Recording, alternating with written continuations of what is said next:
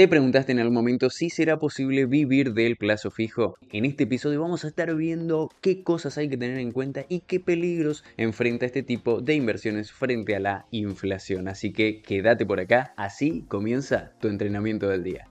¿Querés ser vos quien controla tu dinero y no él a vos? Entonces estás en el lugar correcto, quédate y descubrí lo que tenés que saber desde cero para dominar tu economía. Encontrate con tips, entrevistas, noticias, guías y mucho más que te acompañarán en donde sea que estés. Soy Alejandro Ortiz, te doy una cordial bienvenida, esto es Tu Coach Financiero.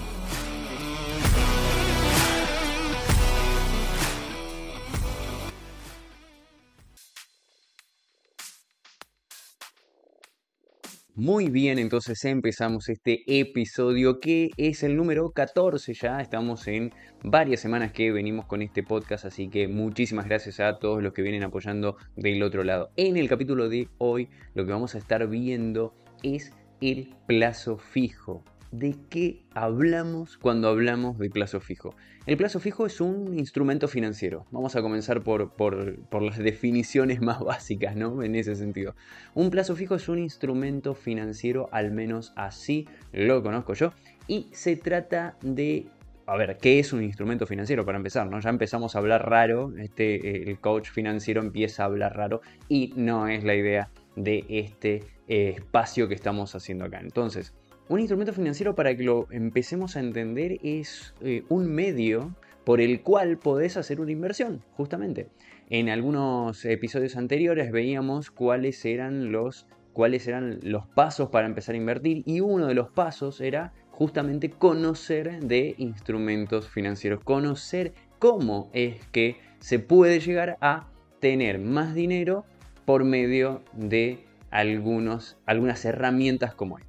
El plazo fijo diríamos que es el, primer escalón, es el escalón número uno para todos aquellos que quieran iniciarse en el, mundo de las inversiones, es el, paso número uno. Eh, está a mano, está a la mano porque está, por ejemplo, en, los bancos, todos, todos los bancos eh, tienen, por lo menos todos los bancos que conozco allá, acá en, en Argentina, por supuesto, están, tienen la posibilidad de que contrates un plazo fijo, de que coloques en tu cuenta un plazo fijo. Y vamos a ver entonces de qué se trata este instrumento financiero que es el plazo fijo. Y se trata de una herramienta que te permite colocar dinero con la promesa, con la promesa de que después de cierto tiempo te van a devolver ese dinero que colocaste más un plus de un monto que se llama un interés. Entonces, vamos de nuevo, esto es muy sencillo de comprenderlo. Colocas un dinero que durante un tiempo va a estar fijo, por eso es la parte de plazo fijo, puede ser que en otros lados del mundo lo conozcan de, otra manera, por eso lo quiero llevar al, al desglose de lo más sencillo, es colocar un dinero tal que queda bloqueado, por así decirlo, trabado durante un periodo de tiempo dependiendo el banco y dependiendo las entidades financieras, el periodo de tiempo mínimo podrá ser de 30 días, por ejemplo, es el, es el más conocido. ¿no? En, este, este sentido, uno de los periodos de tiempo más conocidos es por 30 días como el mínimo, el mínimo que podemos colocar. Entonces, repasando de nuevo, yo colocaría un monto de dinero durante un mínimo de 30 días, por ejemplo, y lo que sucede al final de los 30 días es que me dan un poquito más de lo que puse. Si hemos colocado mil, colóquenle la moneda que quieran, ¿sí? Mil pesos, dólares, lo que fuese. Al final del mes nos van a dar un poco más. Y ahora, ¿qué es ese poco más? ¿Por qué me van a dar un poco más? Bueno, en definitiva los bancos trabajan de esta manera. Los bancos trabajan ellos prestando la plata que nosotros le confiamos. Es decir, lo que va a hacer el banco, y esto no es ningún secreto, pero a veces no lo tenemos en cuenta, lo que hace el banco en realidad cuando... Em, y, es una manera de sobrevivir aparte del banco, ¿no? Los bancos justamente sobreviven así porque al fin y al cabo son empresas. Los bancos lo que hacen justamente es trabajar con el dinero de las personas que confían su dinero en él. Entonces, todos tenemos nuestra plata ahí, nuestro dinero depositado en las cuentas y el banco lo que hace es prestar nuestro dinero a otras personas, es invertir nuestro dinero en otros instrumentos financieros diferentes y con eso va sobreviviendo, con eso el banco va existiendo. Entonces es una rueda que se nutre a sí misma. Ahora bien, la ganancia por supuesto está en que ellos al trabajar con préstamos prestan a una tasa de interés, y ahora vamos a explicar qué sería esa tasa de interés, prestan a una tasa de interés superior y te pagan a vos, a nosotros, que dejamos el dinero ahí en un plazo fijo, por ejemplo, nos pagan también una tasa de interés. Para que el negocio sea rentable, por supuesto, el banco tiene una tasa de interés más elevada cuando él presta plata que cuando te paga el interés a vos. Pero eso lo podríamos analizar incluso en otro episodio cómo es el funcionamiento de los bancos, que es muy interesante y que generalmente no estamos tan al tanto de ese, de, ese tipo de funcionamiento, de, de cómo es que los bancos mueven el dinero que nosotros tenemos. Pero volviendo al tema del plazo fijo. En el, en el tema de los plazos fijos, lo que sucede es que te pagan una tasa de interés. Volviendo al tema esto de la tasa de interés, ¿no? La tasa de interés es ese sobreprecio que te pagan. Entonces, si por ejemplo dejamos mil y ellos te dicen, ok, estos mil yo te los devuelvo al cabo de 30 días, un año, 6 meses, lo que quieras dejar el dinero ahí, por supuesto, sí, te voy a pagar un X por ciento de interés y se mide en porcentajes y generalmente se mide en porcentajes anuales. Es decir, para buscar un lenguaje común, por así decirlo, lo que sucede es que el banco dice, yo te voy a pagar, supongamos, ¿no? Un 10, 20% al año. Y a eso le denominan tasa nominal anual. Entonces, esto quiere decir que si dejamos el dinero, estos mil pesos, dólares, lo que quisiéramos colocarle, lo dejamos durante todo un año, al final de todo un año, el banco nos va a dar estos mil más unos 100 pesos más o 100 dólares más. Por ejemplo, si fueron el 10%. Ahora, ¿qué pasa? Si lo dejamos 30 días, y bueno, tenemos que hacer el proporcional. Es sencillo, podríamos tranquilamente dividir 10 dividido los 12 meses y ahí tendríamos el porcentaje que nos irían a pagar por el proporcional de un mes. Que en este caso sería 10 dividido 12, sería 0,83% por mes. Entonces, al finalizar el primer mes, si es que lo dejaste en el plazo mínimo de 30 días, que recordemos no puedes usar el dinero en esos 30 días, no está bloqueado, al final del mes tendrías el 1000 que colocaste originalmente más un 0,83 más. Entonces, de esto nacen varias preguntas que las personas hacen respecto a lo que da vida, por ejemplo, al capítulo, al episodio de hoy, que es ¿se puede vivir del plazo fijo? Es decir, ¿puedo colocar un monto tal que mes a mes me vaya dando un dinero tal que me permita vivir? tal que me permita tener eh, pagar todos los gastos del auto, del colegio, la comida. ¿Eso es posible? Bueno, eso es lo que queremos responder acá luego de esta breve introducción de qué se tratan los plazos fijos, que la verdad es que es muy sencillo de comprender. Este tipo de instrumento financiero generalmente es para personas más conservadoras. Y si no te suena de qué se trata las personas conservadoras, podés repasar todo el episodio número 3 en donde estuvimos viendo qué es hacerte un test del inversor. Y ahí vemos que es para ese tipo de personas que tiene un poquito más de miedo al riesgo, por así decirlo. Tiene un poquito más de temor a que el dinero se pierda, entonces eligen instrumentos más seguros.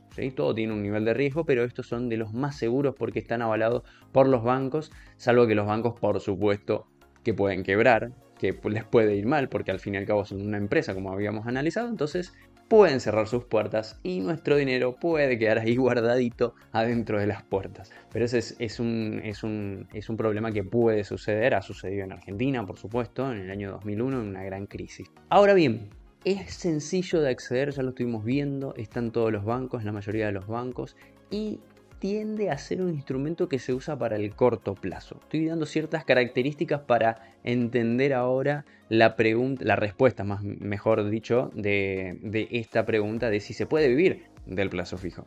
Ahora bien, con el plazo fijo se pueden hacer dos estrategias. En definitiva, se pueden hacer más, pero estas como dos estrategias centrales que se pueden llegar a hacer con el plazo fijo. Y es que se puede colocar el dinero, se puede colocar el dinero como estábamos hablando hace un ratito, y al finalizar el periodo, por ejemplo 30 días, retirar los intereses y usarlos para lo que necesites, por supuesto. Querés comprar algo, querés pagar los gastos, querés vivir justamente, que es lo que da vida al, al episodio de hoy, querés vivir durante todo el mes con los intereses que te genere ese plazo fijo.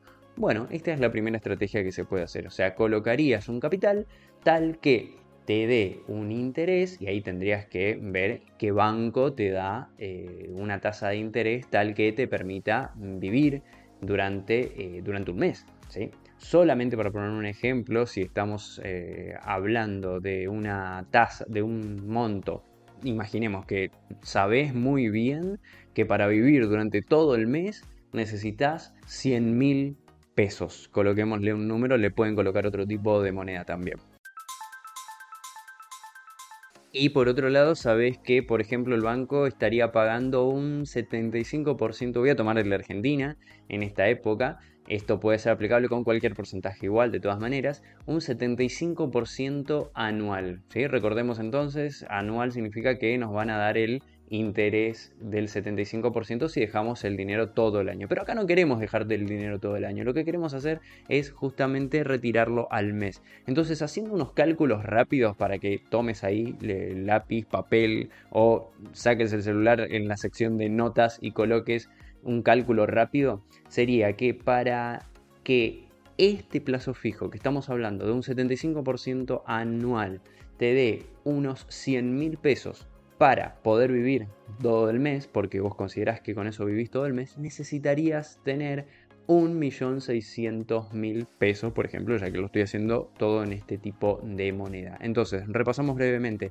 Deberías colocar al comienzo de un mes, o al comienzo de 30 días, lo que quieras, 1.600.000 pesos para que al finalizar el mes tengas 100.000 pesos. Entonces, esto es totalmente viable, es posible, y si tenés más, más interés te va a dar, de acuerdo a la tasa, por supuesto, que te hayan colocado. Entonces, ahora vamos a los peligros de este tipo de, de estrategias. Si estamos en países inflacionarios y desde donde estoy transmitiendo esto y en esta época, puede ser que en otro momento cambie, espero que para mejor, Em, hay una gran, gran inflación, venimos de varios años de, inflación, entonces hay que empezar a colocar en la balanza cierto tipo de parámetros, como por ejemplo la misma inflación mensual que existe.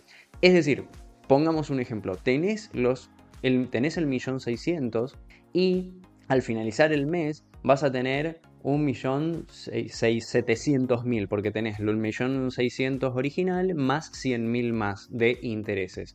Perfecto, te sacás los 100.000 y los usás durante todo el mes. Es así que colocas nuevamente 1.600.000 y si la tasa de interés se mantiene la misma, al mes siguiente vas a sacar 100.000 nuevamente.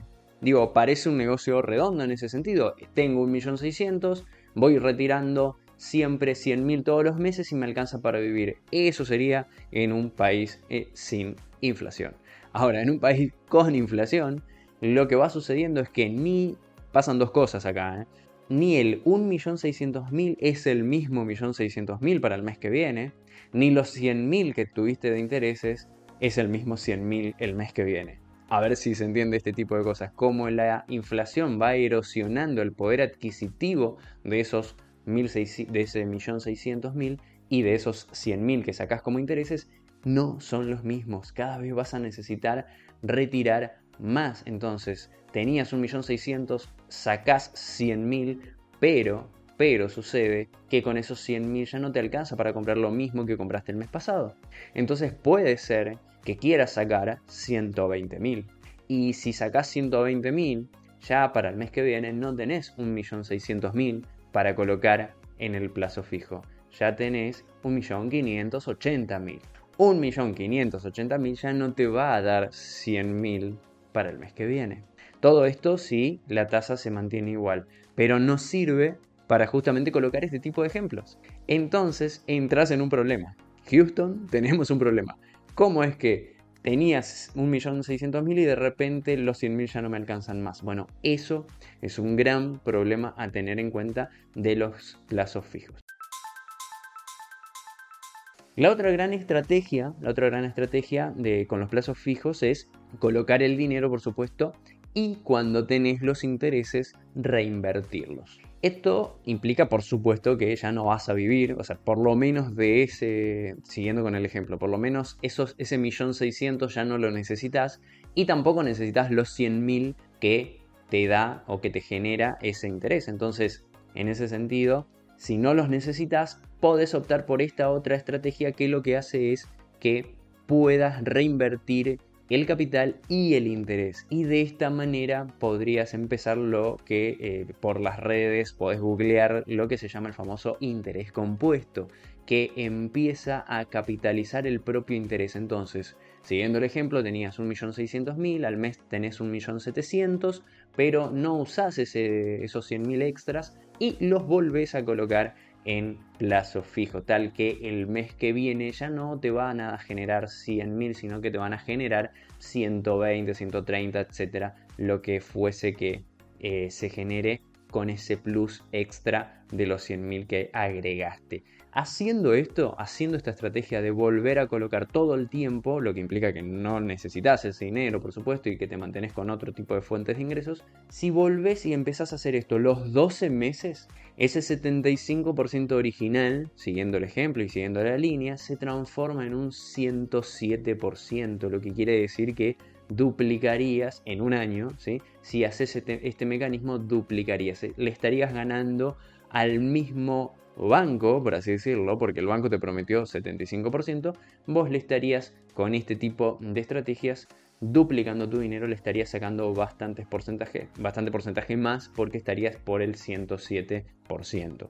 Entonces hasta ahora hemos visto de qué se trata el plazo fijo, en qué ocasiones sí conviene y cuáles son las dos estrategias y la respuesta a la pregunta de si se puede vivir en, de los plazos fijos, de las rentas, de los intereses de los plazos fijos. En realidad, bueno, hay que tener en cuenta este tipo de cosas si no estás en un país en donde la inflación te consuma, puede ser que coloques el dinero y durante un par de meses, una serie de meses, si todo se mantiene estable, tengas esa renta que te permita por lo menos a lo mejor incluso estar en un periodo de transición, pensar en cambiar de trabajo, tomarte unas vacaciones, ¿por qué no? Si es que tenés ese dinero y la inflación no te juega tan en contra.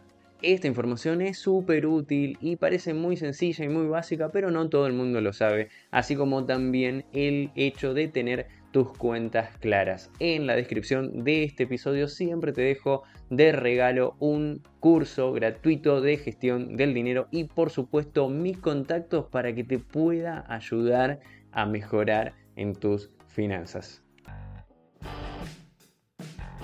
Hasta acá el episodio de hoy. Hoy encontraste un concepto más, un dato que te puede servir en tu economía, pero ahí no termina todo. Falta lo importante. ¿Qué vas a hacer a continuación? Aplica esto que aprendiste con un pequeño paso, una pequeña acción como anotar lo que escuchaste o agendarte una tarea. Si tenés alguna duda, me podés escribir en las redes y no te olvides de compartir este podcast con quienes más querés. Nos vemos en la próxima.